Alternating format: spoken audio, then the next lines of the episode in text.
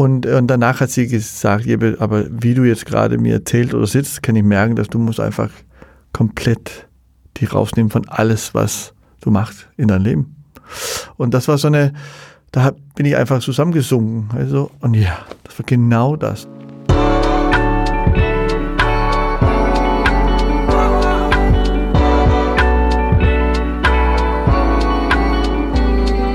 Was mit Kunst? Ein Podcast von und mit Johann König.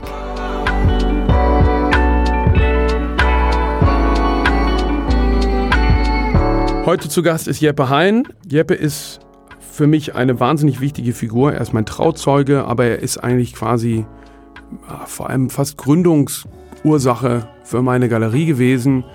Ich spreche mit Jeppe über unsere gemeinsame Karriere, wie wir zusammengefunden haben und für mich, glaube ich, das Lehrreichste, wie man mit Krisen umgeht.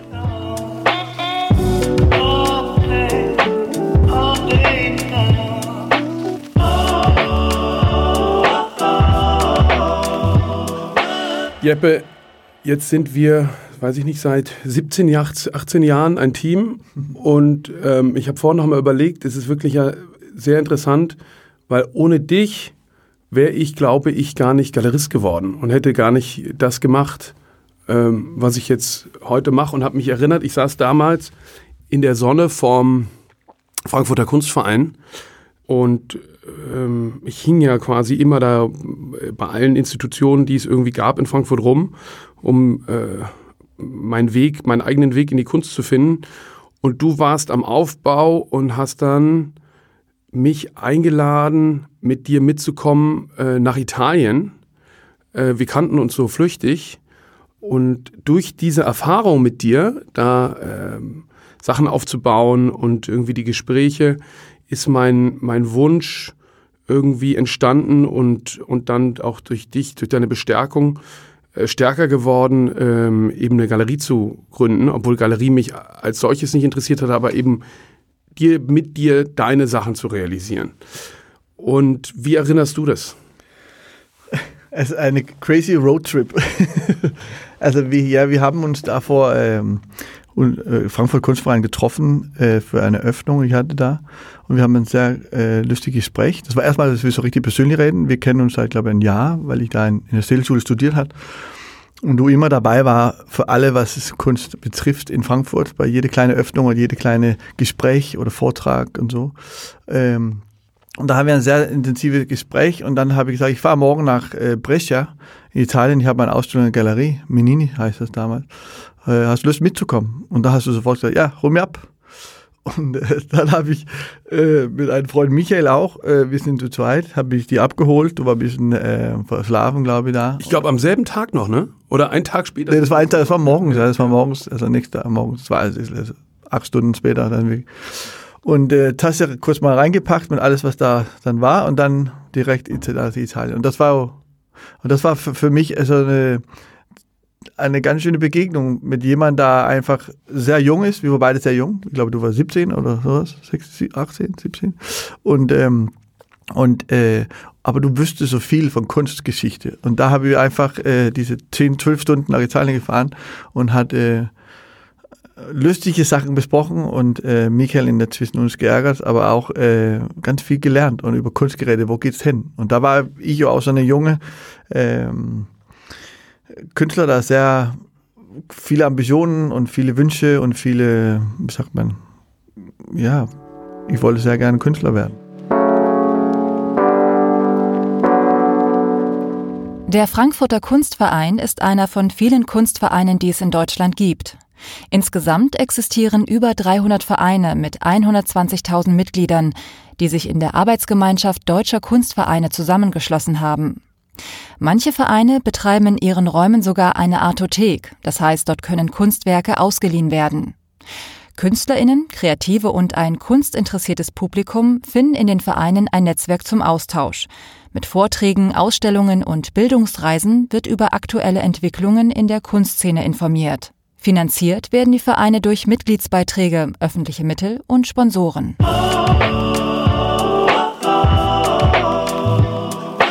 Aber was mich quasi rückblickend nochmal interessiert ist, ich war keine Ahnung, knappe 20, konnte kaum was sehen und hatte diese verrückte Idee, eine Galerie zu machen und hatte quasi das eher so als Schnapsidee dir erzählt und du hast gesagt, ja, ähm, ich bin ein erster Künstler, ich mache mit. Und das hat mir dann quasi den Drive gegeben, das wirklich zu machen. Und ich habe mich aber dann doch irgendwie gefragt, warum es lief schon, es fing an bei dir zu laufen und du hattest irgendwie äh, Ausstellungen und Angebote. Warum hast du äh, da auf mich vertraut? Ja, das glaube ich, das war sehr, ähm, sehr einfach für mich. Erstmal haben wir diese Reise gehabt, wo ich dich äh, kennengelernt hat und gespürt, wem du bist als Person. Und ich glaube, da habe ich auch diese, diese Wahnsinnenergie, habe mich ähm, bewundert, glaube ich, dass, dass du einfach mit deiner damals Handicap äh, oder äh, Sehensschwäche oder was man sagen, einfach diese Idee hatte, plötzlich eine, eine visuelle Beruf oft. Also, also man sagt immer, was hast du gestern gesehen in der Galerie? Man redet über Übersehen. Und, äh, und da war ich sehr fasziniert über das, diese, diese, diese Kraft, dass du hattest, sagen, jetzt will ich einfach eine Galerie öffnen. Und, und, und da hat man ja auch gemerkt, die Künstler durch ziemlich schnell äh, angefasst hat, irgendwie, war auch immer Künstler, der einfach nicht nur visuell gearbeitet hat, aber sehr emotional oder gefühlsmäßig oder konzeptuell. Und das, äh, und das hat man sehr schnell gesehen in deinem Programm. Äh, und das, warum war ich überzeugt, dass es äh, dieser Dialog, das war auch diese, diese enge Dialog mit Kunstwerke zu entwickeln.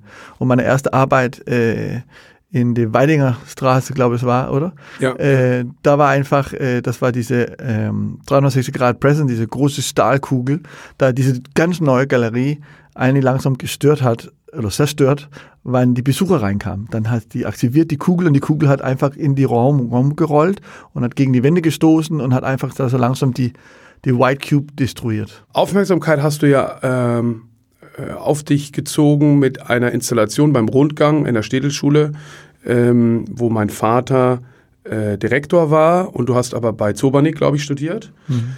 Und das waren diese fahrenden, das war diese fahrende Wand und der Wasser, also so eine Bank, die ausfuhr und quasi die Raumwahrnehmung veränderte. Und du hattest dann äh, für die Ausstellung, die wir geplant haben, äh, hattest du mir eine Idee, glaube ich, wirklich nur so nebenbei erzählt, hast gesagt, ich habe diese Idee, ich will eine Kugel machen, die anfängt, eine Stahlkugel sieht aus wie eine Abrissbirne, aber ohne Kette, die liegt im Raum und sobald ein Besucher reinkommt, setzt die sich in Bewegung und fängt an, den Raum zu zerstören. Und das fand ich so super und da hab, das sind dann auch so Momente, wo ich dann gemerkt habe, okay, die besten Kunstwerke können einfach auch Ideen sein.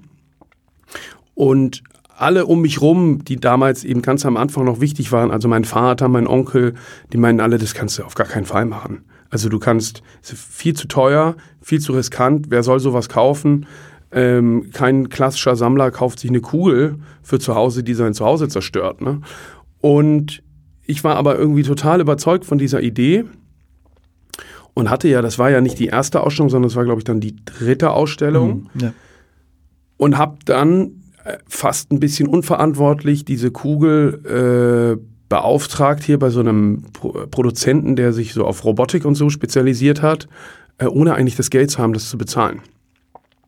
Und dann war es aber so, dass diese Ausstellung für uns beide ja wie ein ähm, es hat irgendwie alles verändert. Mhm. Also weil wir haben dann, einmal war es ein super Erfolg, weil die Leute sowas noch nie gesehen hatten. Äh, und wir haben ja wirklich sofort alles verkauft und wo ich dir auch bis heute sehr dankbar bin, ist, dass du hast mich ja länger mit dem Geld arbeiten lassen. Was, glaube ich, dann für mich äh, quasi der Grundstein war, um überhaupt weiter. Also erstmal konnte ich meine Schulden bezahlen ähm, mit dem, also die Schulden bei den Herstellern und die anderen aufgelaufenen Mietschulden und so weiter.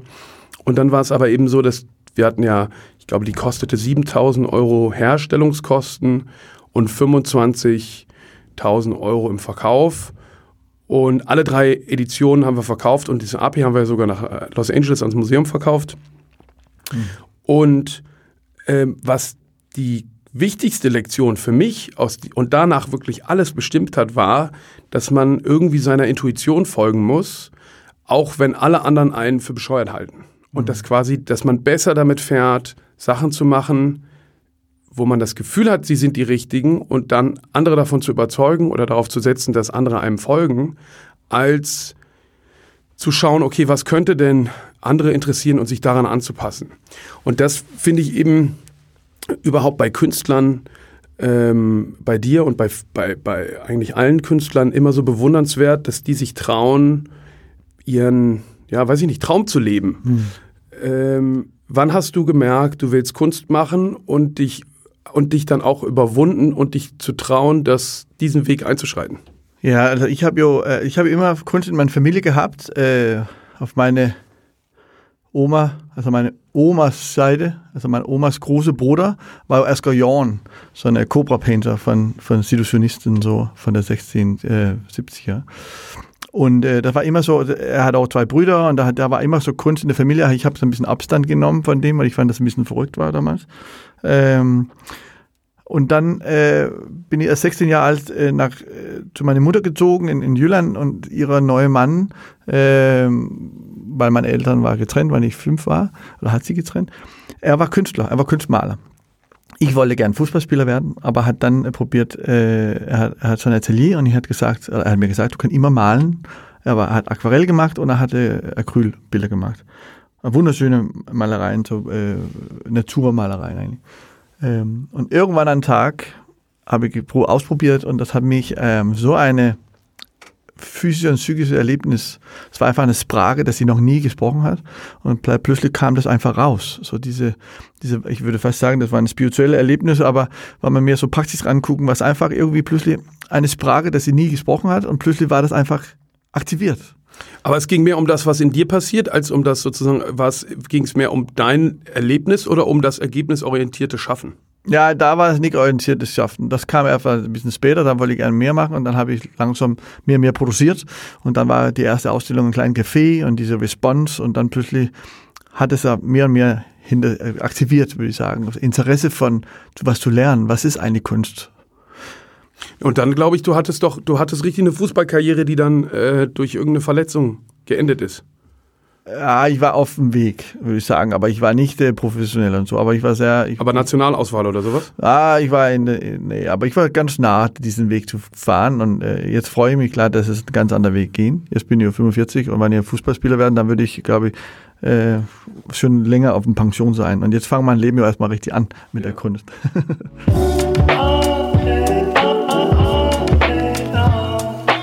Die Städelschule ist eine Hochschule für bildende Künste in Frankfurt am Main. Sie ist eine der kleinsten Kunsthochschulen in Deutschland, aber sie gehört zu der renommiertesten weltweit. Die Städelschule geht auf eine Stiftung des Frankfurter Bankiers und Kaufmanns Johann Friedrich Städel aus dem Jahre 1817 zurück. Mit der Übergabe seiner Sammlung an die Allgemeinheit legte Städel den Grundstock für die Ausbildung und Förderung künstlerischen Nachwuchses.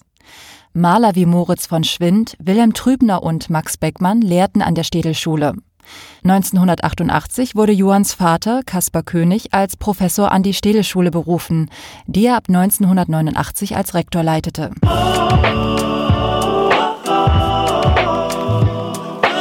Hattest du denn das Gefühl, dass du damals Mut gebraucht hast, diesen Weg des Künstlers einzuschreiten? Für mich gab es von Tag eins an, äh, ich bin geboren, da hat mein Vater diese riesen Westkunstausstellung in, in Köln gemacht, mhm. die war eben so groß wie eine Documenta und äh, das habe ich natürlich nicht mitbekommen, weil ich gerade erst auf der Welt war, aber danach war ja immer Kunst, weiß ich nicht, alles richtete sich nach der Kunst, der Urlaubsort, ähm, mhm. die Freunde ähm, waren quasi beruflich verbundene, es war immer äh, nur Kunst die ganze Zeit. Und das hat mich ja total abgeturnt, als ich dann, also erst hatte ich hatte dann diesen schweren Unfall und bin ins Internat gekommen, was sehr wichtig war, weil ich dadurch äh, einfach mit anderen Kindern, die das ähnliche Schicksal hatten, auch wenn die keinen Unfall hatten, ähm, irgendwie war das wie eine Normalität, dass eben alle nicht sehen konnten.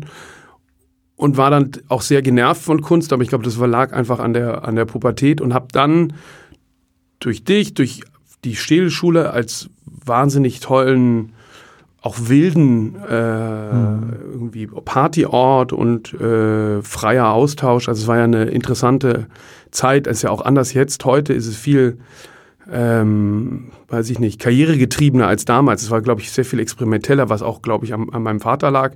Und der ging dann weg und auf einmal war sozusagen die Beziehung ein bisschen frei. Der ging nach Köln ans Museum Ludwig und dann habe ich eben auch dieses Leben, was Künstlerleben wollte ich irgendwie, da wollte ich teilhaben und das mitgestalten und habe aber gemerkt, ich bin selber kein Künstler. Und mich interessiert aber sehr dieser Moment, wie du sagst, du hast dann angefangen zu malen. Ist es eine große Überwindung, auch im familiären Umfeld, sich zu trauen, zu sagen, okay, ich gehe diesen Weg, ich versuche das, weil man muss ja als Künstler sehr lange, äh, erstmal muss man ja an sich selber arbeiten oder an der eigenen Arbeit arbeiten, um irgendeine Sprache zu entwickeln, die mit der man sich wohlfühlt. Und dann, wenn du das geschafft hast, was ja total schwierig ist, überhaupt erstmal zu schaffen, musst du ja auch noch andere davon überzeugen, dass das interessant ist und so. Und mhm. mich interessiert war sozusagen, war das wie so ein Sprung, den man, den, den man ins Becken macht, oder, oder ist das natürlich gelaufen und so entwickelt, wie sich, weiß ich nicht, auf einmal studiert man eigentlich das, dann fängt man hier an und dann äh, arbeitet man in dem und dem Bereich? Also ich glaube, bei mir war es einfach ein Prozess, aber ich glaube, ich, ich, äh, ich bin ja auch Legastheniker. Äh, das heißt, äh, das warum habe ich auch einen Schreinerberuf ausgesucht nach meiner Schulzeit vom 9. 10. Klasse, da habe ich dann Schreiner gelernt und einfach gemerkt, dass die, sagen wir, die akademische Weg, auch weil die Kunstakademie in Kopenhagen ist akademisch ist, habe ich dann nicht genommen. Ich muss einfach was Praxis nehmen. Und das heißt aber auch wegen meiner, glaube Kindheit, da habe ich immer äh, sehr viel Selbstvertrauen äh, bekommen von was ich gemacht habe. Und das warum glaube ich, ist einfach einfach automatisch so eine, eine Prozess. Ich wollte eigentlich plötzlich, ich, ich glaube, da war gar kein anderer Wege für mich, äh, in diese Richtung zu gehen. Und äh, ich war ein Jahr in Indien, hatte gemalt und, äh, und war einfach, hat viel rumgereist und, und hat gemerkt, jetzt will ich einfach, jetzt will ich einfach Kunst studieren. Ich will einfach mich herausfordern und das ist die Weg, ich gehen will. Und, äh, und ich glaube, ich habe nie, äh, ich habe immer vertraut, oder man, also vertraut, dass ich einfach, das will ich eigentlich sein. Und jetzt, jetzt ist ja so ein Riesentraum, dass wir seit Jahren leben in, äh, oder ich, äh, immer habe immer die Möglichkeit, äh, tolle Projekte zu entwickeln, weil ich, äh, weil wir uns viel zusammen aufgebaut hat und auch weil die Leute oder Institutionen oder Städte oder Kurator oder Sammler interessant mir einladen für, für, für wunderschöne und fantastische äh, Herausforderungen. Äh, weil das ist eine, als Künstler will wir gerne uns entwickeln. Aber es war jetzt nicht so, dass du irgendwie eine Grundsatzentscheidung getroffen hast. Nee, ich glaube, das ist einfach automatisch da in diese Richtung gelebt. Also es war einfach, glaube ich, das war, ich sehe gar keine andere, ich habe keine anderen Wünsche damals gehabt. Das wollen einfach. Und das war ja auch sehr, ich war sehr zielstrebig, glaube ich. Ich war auch sofort, habe ich meine Handwerk benutzt, als an der Künstler zu arbeiten.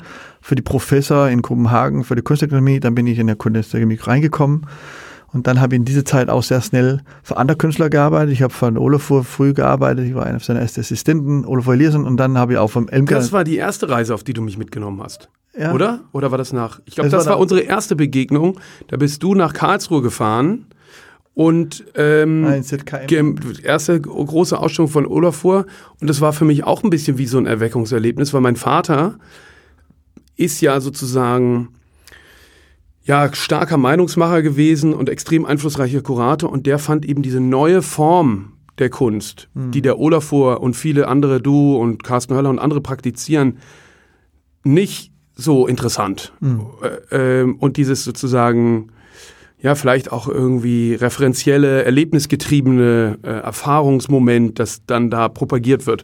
Mhm. Und für mich war das aber total beeindruckend, weil ich das so nicht kannte ähm, und dann auch so ein Abnabelungsprozess anfing und ich gemerkt habe, okay, es gibt auch noch was anderes. Ja. Es gibt auch noch was anderes als das sozusagen, was, was da zu Hause vorgelebt wird und mich das eben auch gereizt hat. Äh, und dann kam der Schritt eben obendrauf, damals mit der Kugel.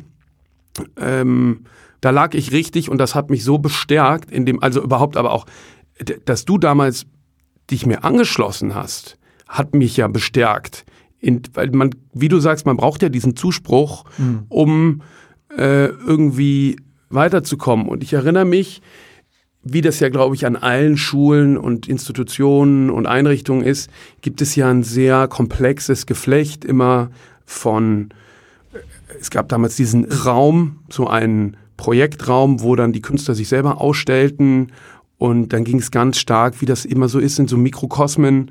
Ähm, glauben alle, sie sind quasi eigentlich Mittelpunkt der Welt, was sie ja auch sind, nämlich ihrer eigenen Welt, in der quasi kleine Karrieren anfangen zu wachsen. Also klicken eigentlich, ja. Und ich gründete damals dieses Lola Montes mit, weißt du, diesen Projektraum. Mhm. Und ich erinnere mich, dass ich fing so an, mich zu orientieren, okay, wer zieht hier welche Fäden in welchem Bereich?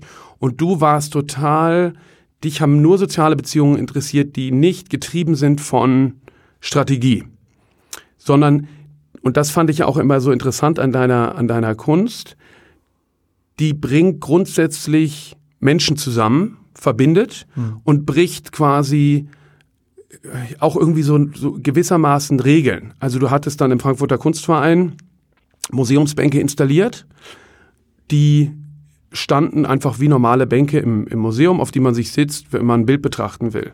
Und sobald man sich draufsetzt, fahren die durch den Raum. Und das Interessante ist, was sozusagen, wenn, was da passiert. Weil, ähm, weil das bricht eben diese, weiß ich nicht, äh, statische, auch ein bisschen staubige Museumsatmosphäre auf.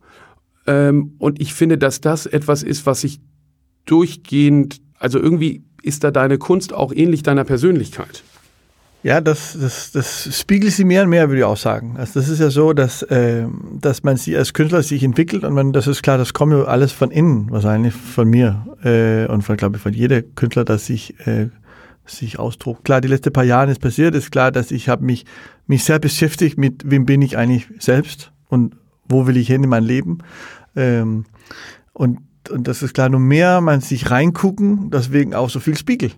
Also Spiegel, der geknittert ist, Spiegel, das sich drehen, Spiegel, das auf dem Kopf oder nach links und rechts. Das ist einfach wie immer wieder, sich selbst ins Spiegel zu gucken, in unterschiedliche Winkel und sehen, wem bin ich eigentlich da drin oder in diese schwarzen Ecke. Und, und dann plötzlich, wenn man sich mehr selbst verstehen, kann man sich auch viel präziser ausdrucken. Und, äh, und ich finde auch, dass nicht, dass ich zurückgucke auf meine Arbeiten äh, seit 20 Jahren oder mehr, äh, sind alles super wichtige. Jede Arbeit hat mich weitergebracht in meinen Dialog mit mir selbst und auch mit den Betrachtern.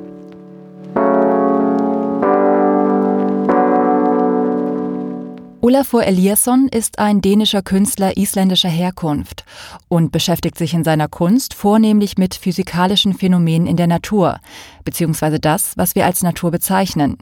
Er lädt die BesucherInnen ein, mit seinen Kunstwerken zu interagieren und die Beziehung zur Natur nachzuspüren. Beispielsweise für Green River färbte Eliasson das Wasser von Flüssen an verschiedenen Orten der Welt mit einem ungiftigen Farbstoff ein.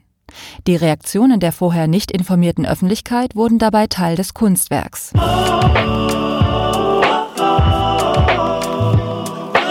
Dann war es so damals, wir hatten eben diese Kugel, äh, die unser erster großer Erfolg war, dann kurz drauf, und das fand ich immer sehr toll, weil da hast du immer gesagt, wir wurden zur Venedig-Biennale eingeladen. Natürlich bist du eingeladen worden mit einem, mit einem Brunnen, mit einem, einem runden Wasserbrunnen, der äh, interaktiv funktioniert. Und zwar, wenn man sich dem nähert, geht eine Wasserwand runter und man kann den Brunnen betreten, ohne nass zu werden. Und hinter einem geht die Wasserwand wieder hoch. Also quasi eigentlich eine Form von Erfindung, ähm, wo man sich selber mit diesem Element Wasser erlebt. Äh, und das Tolle daran ist, dass das einen Zuspruch findet von Leuten, die natürlich gar nicht darüber nachdenken, ob das jetzt Kunst ist oder nicht, sondern einfach dieses Erlebnis ähm, einfach wahrnehmen. Und der stand dann als sozusagen fast Willkommen-Skulptur in Venedig, was ja die wichtigste Kunstausstellung ist überhaupt. Und so früh daran teilnehmen zu können, mhm. war ja für uns, äh, also für dich und damit auch für mich der Hammer, weil dann ging es sozusagen richtig los.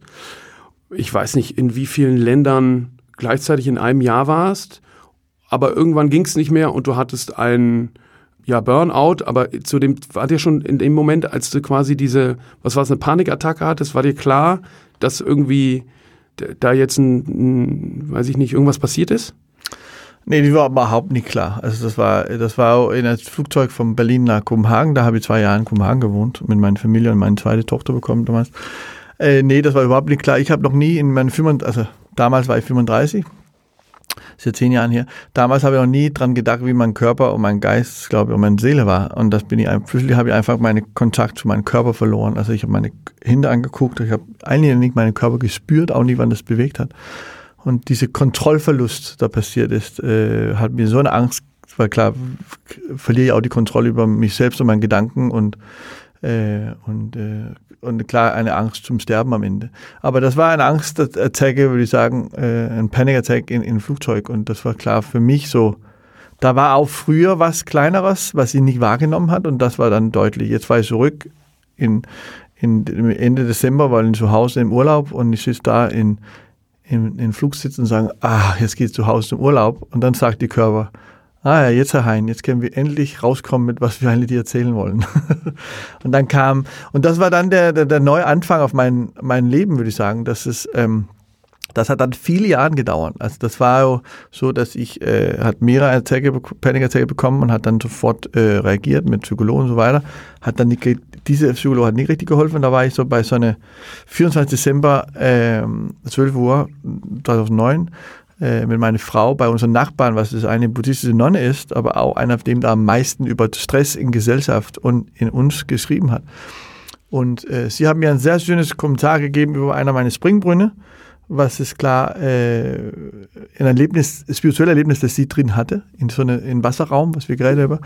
Und, und danach hat sie gesagt, aber wie du jetzt gerade mir erzählt oder sitzt, kann ich merken, dass du musst einfach komplett die rausnehmen von alles, was du machst in deinem Leben. Und das war so eine, da bin ich einfach zusammengesunken. Also, und ja, das war genau das. Auch meine Frau und meine Mutter und ganz viele Freunde gesagt, jetzt geht's ein bisschen zu schnell hier habe ich es gar nicht wahrgenommen. Und plötzlich sieht, sagt jemand von außen, eine ganz Fremde, und sagt, und das war genau, was ich bräuchte. Dann habe ich äh, mich zurückgezogen, ein paar Wochen. Ich war zwei Wochen in Therapie, so eine Naturtherapie eigentlich, zu richtig spüren, wie krank ich eigentlich war und wie overloaded ist, wie so ein Harddrive. Also der Harddrive wie unser Computer, weil das ist komplett voll, da kann man gar nicht wieder äh, neu starten. Ne? Das ist einfach, das, das muss einfach runtergeladen, als einfach langsam äh, was raus. Deformiert und deformiert, ja, ja. Und so ist es ja auch in unser Gehirn, man. Das ist so heftig überbeladen, auch körperlich, und dann ist einfach, braucht einfach viel Zeit. So, ich habe ähm, ich habe meine ähm, Studiummitarbeiter Stefan äh, oder mein Studiochef angerufen und gesagt, du, ich bin sehr krank, ich weiß nicht, wann ich wieder zurückkomme und lass uns in drei Tagen wieder einmal ein Update machen und dann weiß ich nicht, wann ich wieder zurückkomme. Und dann habe ich ein Update gemacht. Diese Nacht war auch eine die schlimmste danach für mich, weil das war einfach auch jetzt alles abzugeben eigentlich. Mhm. Und diese, diese totale, das war auch so mit viel Kontrolle, dass sie damals hatte. Kontrolle für alle Projekte, wie war, da war wahnsinnig viel los. Und ja, ich kann mich auch erinnern, dass du dir, dass es dir ganz, ganz schwer gefallen ist, äh, Sachen nicht zu machen. Ja. Und, und wir hatten ja vor, also im Vorfeld hat, erinnere ich mich an einen Roadtrip, den wir gemacht haben das fing in Vancouver an und dann äh, haben wir in Seattle Bill Gates äh, Vater getroffen ähm, ja, genau, ja. Und, und wir hatten, glaube ich, eine Ausstellungstournee. Äh, ich weiß nicht, das waren Back-to-Back, -back, fünf Eröffnungen in, äh, weiß nicht, äh, es war so ein bisschen wie so Rockstar-DJ-mäßig, äh, der quasi an einem äh, Abend in zwei Festivals spielt oder so. Also es war ja dann alles so geplant, dass man eben ähm, ich weiß nicht, vier Städte angeflogen ist in einer Woche oder so. Und glaubst du denn, es war, es war ja nicht nur das, oder? Was sozusagen dann dazu geführt hat? Ja, nee, ich glaube, das war viele Sachen. Aber eine so, warum fangst du da an, so viel zu arbeiten und flüchten? Und eine war das, das Besuche von Liebe und Anerkennung mhm. innerhalb, außerhalb mich selbst, was es sehr einfach bekommt, weil man draußen ist. Das ist sehr leer, weil man zu Hause auf Hotel sitzt und dann hast du gar nichts, auch wenn alle Leute die angeklatscht hat, aber ähm, das war auch zu tun mit, äh, mit meiner Beziehung zu Hause, mit meiner Frau und Kinder und alle, seine Familienstruktur ändert sich einfach, äh, weil man Kinder bekommen.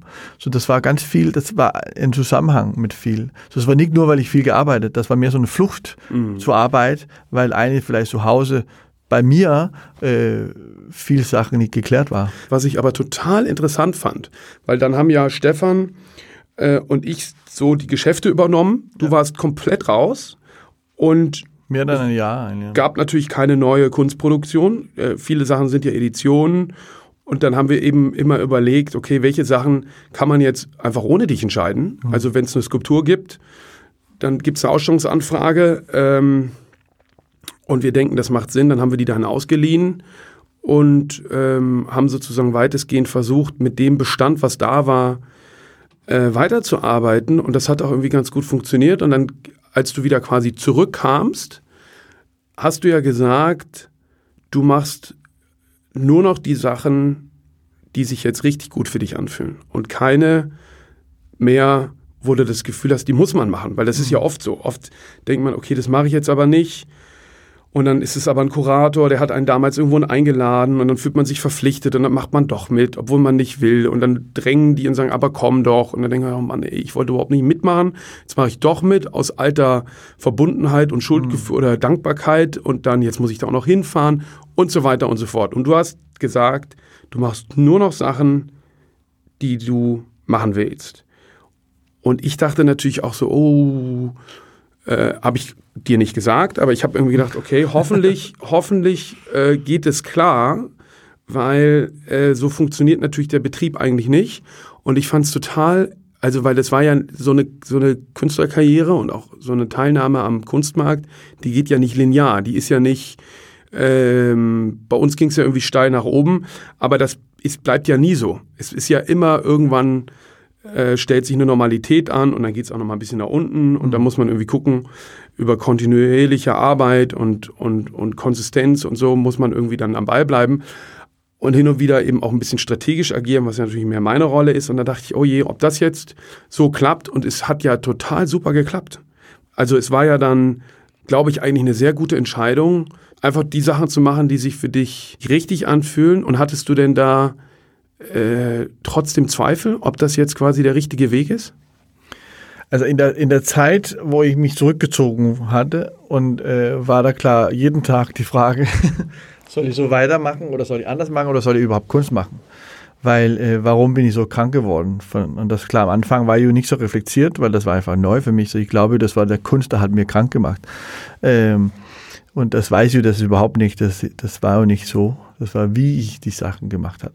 Aber ähm, das hat mich sehr inspiriert und ich glaube, das war die wichtigste, einer der wichtigsten Erlebnisse in meinem Leben, klar. Nach meinen, jetzt meinen vier Kindern, was wahrscheinlich der beste Spiegel äh, für jeder Leben ist, äh, für uns selbst zu entwickeln. Aber äh, das hat mir so viel Inspiration und äh, aber auch Selbstvertrauen gegeben. Einfach noch äh, über Verlässlichkeit zu zeigen. Also einfach auch als Mann äh, zu zeigen, dass man auch, äh, heißt es Verlässlichkeit, also verlässlich zu zeigen, also schwach oder auch äh, Ach, Verletzlichkeit. Verletzlichkeit. Mhm, mhm, also dass man einfach sich schwach zeigen, einfach sagen, ich, ich, das tut auch weh oder ich kann heute nicht.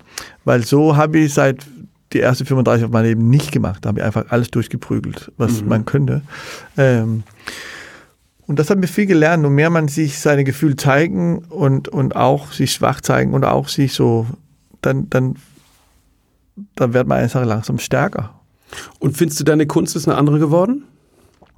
Nein, ich finde meine Kunst nicht direkt, aber ich finde die, die Hintergrund, äh, also ich habe plötzlich so eine, äh, ein anderes Verständnis über meine Sachen. Ich, ich, ich arbeite mir sehr spirituelle Wege jetzt. Äh, und man muss ja nicht äh, das Wissen und man muss da auch nicht das reinbringen.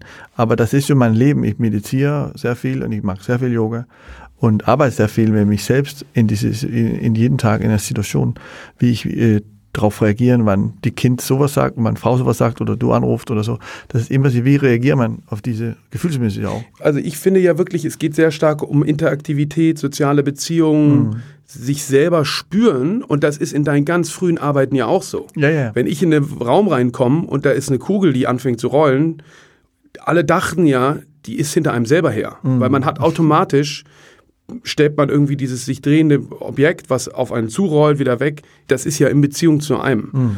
Oder ich setze mich auf eine Bank, die fährt mich durch den Raum, äh, ich komme rein und die auf einmal fährt die Wand aus der anderen Wand raus. Also ich weiß gar nicht, ob das nicht quasi vorher genauso spirituell oder? Ich glaube schon. Also man kann ja auch sehen, die, die früher die erste Lichtobjekte gemacht hat, das heißt Enlightenment 1, 2, 3. Und das, und das wusste ich gar nicht, was Enlightenment bedeutet. Ich habe nur damals in der Wörterbuch gesehen, das heißt äh, so ein bisschen mehr, das leuchtet so ein bisschen. Mhm, mhm. und jetzt habe ich klar, das ist eine ganz andere Meinung.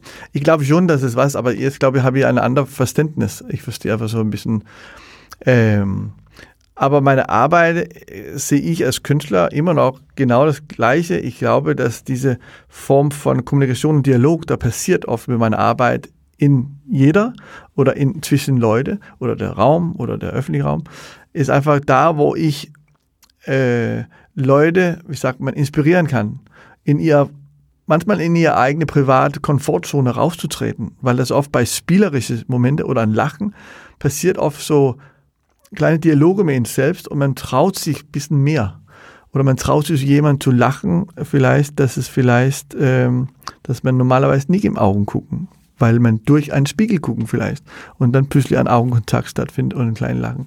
Und ich glaube, da, wir brauchen einfach viel mehr Empathie, glaube ich, und wir brauchen viel mehr Verständnis und Liebe, glaube ich, äh, in unserer Gesellschaft, in unserer Welt und, und auch besonders jetzt gerade. Das hat zum Beispiel meine Arbeit in LaGuardia Flughafen, das die letzte Woche geöffnet hat, was ist einer meiner größten äh, Commissions, also Kunst am Bau, äh, im, in der, der neue Terminal in, in, in New York, äh, LaGuardia Flughafen. Und da ist einfach äh, 75 Ballons aufgehängt. Das ist ein, wenn du durchkommst, die Security Check, da hängt ein Ballon da und so ein bisschen, jemand hat das verloren und man guckt hoch und denkt, wow, warum hängt das da? Oder man, man das ist so ein Wunder. Mhm. Und, und dann kommt man weiter rein und dann kommt man in diese Hauptraum rein und dann ist überall verteilt so in, in, es werden immer mehr. Immer mehr, ja. Mhm. Und das ist einfach unterschiedliche Farben und das ist einfach so eine, so eine Hoffnung, so, eine, so, eine, so, eine, so ein Lachen, so ein Smile, aber auch so eine, wo geht, wo geht das Leben hin? Wo fliege ich jetzt hin in mein, in mein Leben? Ist ja auch interessant, weil es ist natürlich, also die sind, man assoziiert ja Luft damit, auch wenn natürlich ein aufgeblasener Ballon nicht fliegt und unter der Decke hängt. Aber das ist ja, schließt das an an dein, an dein, du hast ja seit Christo ein großes Land-Art-Projekt oder äh, ja, eine, eine soziale Skulptur, ein soziales Bild im Central Park in New York geschaffen. Mhm. Eine, du hast eine Leinwand aufgebaut, die war, weiß nicht wie lang, 100? Äh, 350 Meter. Und hast mit den New Yorkern und während des Weltklimagipfels ein Riesengemälde gemacht von Atemstreifen, ähm, das hieß Breathe the World oder Breathe with Me. Breathe with Me, ja. Ja.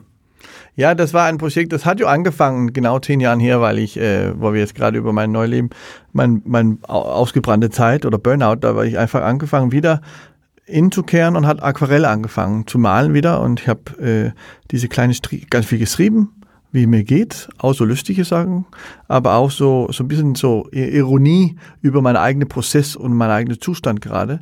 Und dann habe ich diese kleine Striche gemacht. Mit ein, Einatmen habe ich einen Strich gemacht auf, auf, auf die Papier und Ausatmen mit einem Pinsel. Und, und das ist dann, habe ich weiterentwickelt und irgendwann habe ich in der Kunstmuseum Wolfsburg auf die Wände so große blaue Streifen gemacht. Das war dann nur die Ausatmen, weil wir atmen die Welt ein und was wir ausatmen, geben wir die Welt was. Und dann habe ich dann das weitergeführt und dann bin ich eingeladen vom UN in der Hauptgebäude während der Klimagipfel, äh, also letztes Jahr in 19, äh, so eine kleine Welle aufzustellen. Das heißt, dann kamen die Politiker und die junge Klimaaktivisten und alle möglichen kamen da rein. Und da habe ich dich gefragt, würde ihr so ein Statement zu, zu verbinden, weil wir haben unterschiedliche Leben, wir leben alle unterschiedliche Länge aber ein haben wir alles ins Gemeinsam, das ist unser Atmen. Wir atmen einfach alle die gleichen Luft, egal wo in der Welt und Tieren und Natur, alles hängt zusammen mit diese, mit die Luft, wir zeigen. Und das zeigt man einfach, kann man auch zeigen, mit diese, man atmet ein und dann macht man einen Strich so lange, dass man ausatmet auf diese Leinwand.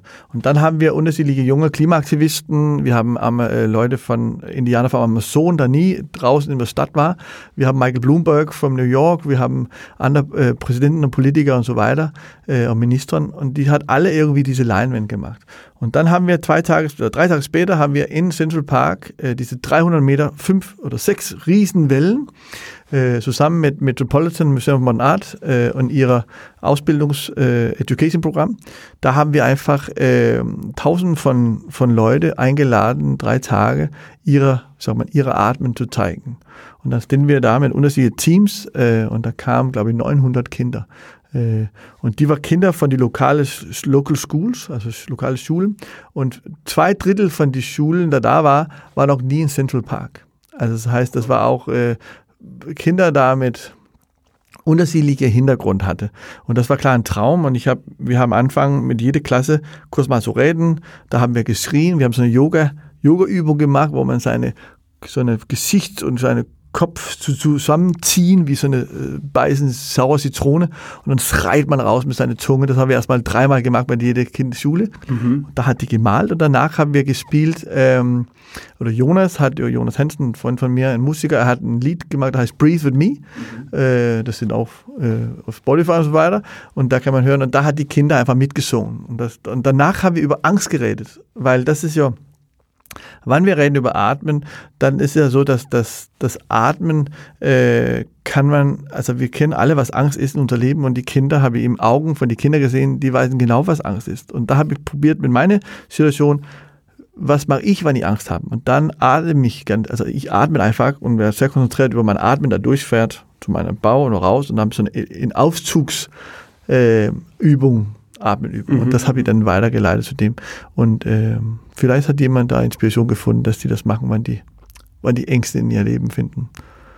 Aber das war klar für mich eine so eine, also da, das war einfach, das war September und das war einfach alle da, alle war da, äh, vom Politiker zu Künstler zu fantastische Energie war einfach in New York. Das war super Wetter und dann standen wir einfach da draußen drei Tage und hat äh, tausend von Leute ähm, connected eigentlich und, und diese unterschiedliche äh, Feedback zu haben von Leuten, die einfach äh, fangen an zu weinen oder ihr Lebensgeschichte erzählen, weil ihr Probleme mit Herz oder Lungen haben oder das war einfach äh, eine, eine große Prozess. Und da haben wir mit dem Projekt haben wir da einfach Gleichzeitig ein Education-Programm entwickelt und das kann man dann äh, umsonst äh, bei briefme.world runterladen. Das gibt alle Informationen und da kann man einfach äh, auch äh, unterschiedliche Schulen, wenn man Lust hat als Lehrer oder als Edu äh, Ausbildungszentrum, kann man einfach die Sachen nehmen und dann ihr mit ihrer Klassen oder zu Hause ja, was ich daran interessant finde, ist, dass man eben, das ist ja wie so eine Bewusstseinsübung, in die man kommt, ohne dass man damit gerechnet hat, dass es eine ist. Hm.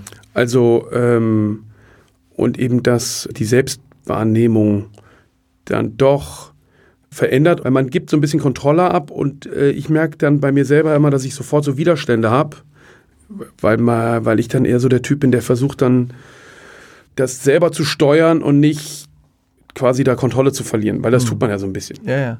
Ja, man kommt ja plötzlich, das ist, warum macht man auch immer, also das Beste wäre, dass man 10 oder 20 Striche machen, soll man so Haus machen auf seinem Papier, aber in, in der Park oder wenn wir das öffentlich, öffentlich machen, da macht die vier Striche. Also die erste ist immer so eine nervöse Strich, und dann weiß man nicht richtig, was ist. Und der zweite kommt und dann kommt erstmal die letzten zwei Ausatmen ist immer so ruhig, die wird ganz oft länger dann die zwei ersten, weil man einfach so ein bisschen reinkommt. Und das ist ja auch klar, also für manche Leute ist nur einen Pinsel zu nehmen und dann in, in, in Farbe zu dippen, ist klar eine, eine riesen Herausforderung. Ähm, plötzlich nochmal so in so eine Situation, auch weil viele Leute das, die angucken, man das macht. Und das ist einfach diese Sachen. Und das, warum habe ich auch in der Krisezeit jetzt die letzten drei, vier Monate, habe ich immer wieder äh, was kann ich zu Hause machen? Und dann habe ich auf meinem Instagram äh, jede Mittwoch am 7 so eine so eine Live-Session, wo Leute sich einloggen kann. Ich glaube, wir haben auch, wir waren auch ein bisschen zusammen da, glaube ich, du, du war dabei. Aber dann kann man einfach, dann leite ich eigentlich äh, so ein bisschen so einen kleinen Workshop, wie die Leute mit erstmal auf Papier atmen und dann mache ich das in mein Zimmer. Ich habe meine Arbeitszimmer zu Hause und da habe ich jetzt, bin ich fast über halb, halb, der halbe Wände durch. Dann male ich einfach auf die Wände auch. Das war einfach zu zeigen, wie so eine, wie man so eine, wie so eine Connecting äh, Arbeit und wie wir einfach zusammenhängen. Wenn du jetzt überlegen würdest, äh, einem jungen äh, Künstlerinnen und Künstlern, was ist sozusagen, oder überhaupt was würdest du jungen Menschen raten? Also äh, ja, junge Menschen oder junge Künstler, das ist, äh, ich, ich würde sagen, ich, äh, ich habe von Dan Graham, da haben wir uns kennengelernt damals und da habe ich äh, gefragt, was, was soll man machen als ein junger Künstler, der sehr, sehr viel will. und er hat gesagt damals, find ganz viel Freunde, also arbeiten zusammen mit ganz viel, weil wenn ihr, when you get competitors, you lose them all. Also hat er gesagt. Also das heißt, wenn ihr Konkurrenten werden, dann verlierst du alle Freunde. Und ich glaube, das ist umgekehrt. Ich glaube, also das war eine Zeit, so ihr seht das. Ich glaube, als junger Künstler würde ich auch, ich würde mich nicht sofort festlegen auf eine Medie. Äh, ich glaube, ich sehe das als, als ein riesiges Geschenk, dass sich in ganz viel unterschiedliche äh, Materialien, Medien äh, bewegen und, und, äh, und mich ausdrucken kann. Und dann klar auch probieren, mit Freunden, äh, Kollegen einfach zusammenzuarbeiten. Weil da entsteht einfach so äh, Anknüpfpunkte, wo man sich selbst entwickeln. Ich habe ja einen kleinen Ausstellungsraum früher gemacht, heißt Otto, und hat ganz viele kuratierte Ausstellungen. Und ich habe ja auch danach ganz viel kuratiert äh, und, und viel Ausstellung kuratiert. Ja, ein Zirkus Hein habe ich gemacht mit äh, 30, 40 Künstler und so weiter. Einfach an, an das, was mir gut fällt, ist dieser Dialog. Ich lerne so viel, mit jemand anderem zu arbeiten. Und das war auch eine, wann wir angefangen haben, war genauso. Ich, wir lernen so viel voneinander. Mhm. Und wie denkst du über meine Kunst und, wann, und wie denke ich über, wenn du was Business machen oder ja, ja. irgendwas zeigen. Ne? Ja.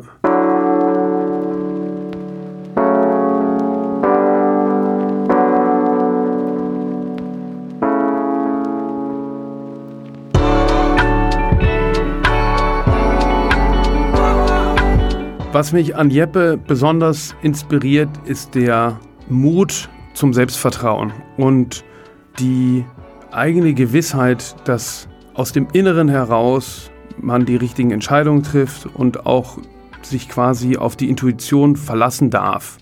Und das ist etwas, was mir auch hilft, wenn ich daran denke, wie mutig da Jeppe rangeht und trotz oder vielleicht gerade wegen seiner Erfahrungen sich darauf verlässt, dass er im Grunde schon den richtigen Weg gehen wird.